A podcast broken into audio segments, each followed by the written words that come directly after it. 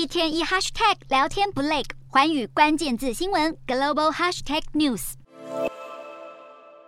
这一节的寰宇大话题要来关注伦敦金属交易所 LME。港交所在二零一二年十二月的时候是收购了 LME，那么当时有人就很担心 LME 是会受到中国政治的影响，因为港交所的董事会成员都是由香港政府委任，而且 LME 更是寻求要批准在中国开设金属仓库，也就是说中共是有可能是 LME 背后的主使者。而在二零二二年三月八号的时候，就是爆发了妖孽事件。镍的期货价格涨到了每公吨十万美元，突破了历史新高。那么当时中国青山控的手中是握有的三十万吨的镍空单遭到史诗级的逼空，一夜损失了十亿美元，数十亿的美元，甚至是没有办法及时的缴交保证金，面临断头。那么这个时候，LME 却是宣布了三月八号交易是全数的取消，镍价就拉回七号收盘价，并且暂停交易一周的时间。等到恢复交易的时候，LME 就还推出了涨涨跌停摆的制度，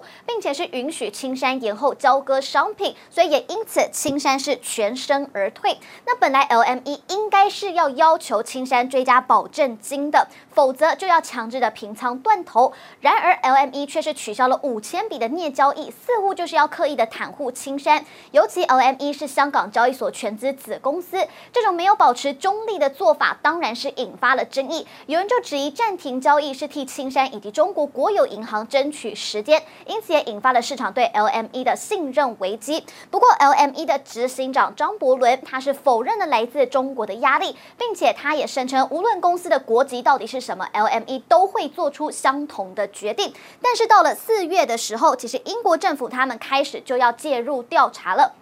因为英国的监管机构是质疑 LME 的透明度，英国央行也审查 LME 清算所的营运模式。在妖孽事件之后，LME 也面临了来自多家金融公司的集体诉讼。同年，纽约证交所母公司洲际交易所集团被爆出曾经是向港交所提出他们有意要来收购 LME，但是最后是遭到了港交所的拒绝。而 LME 所面临的争议其实不止于此。乌俄战争爆发以来，西方国家是对俄罗斯实施。是各种的经济制裁，但是由于俄罗斯是铝和镍的主要生产国，因此制裁其实并没有涉及这些金属及生产公司。不过，美国铝业公司曾经三度的致函给 LME，是呼吁要对俄罗斯的金属也来进行制裁。LME 在十月的时候，他们就征求市场的意见，以调查禁止俄罗斯金属的可行性之后，他们就表示了目前并没有提议要禁止新的俄罗斯金属的认股的认股权证，也没有要对。LME 的仓库允许的俄罗斯库存数量提高门槛或是加以限制。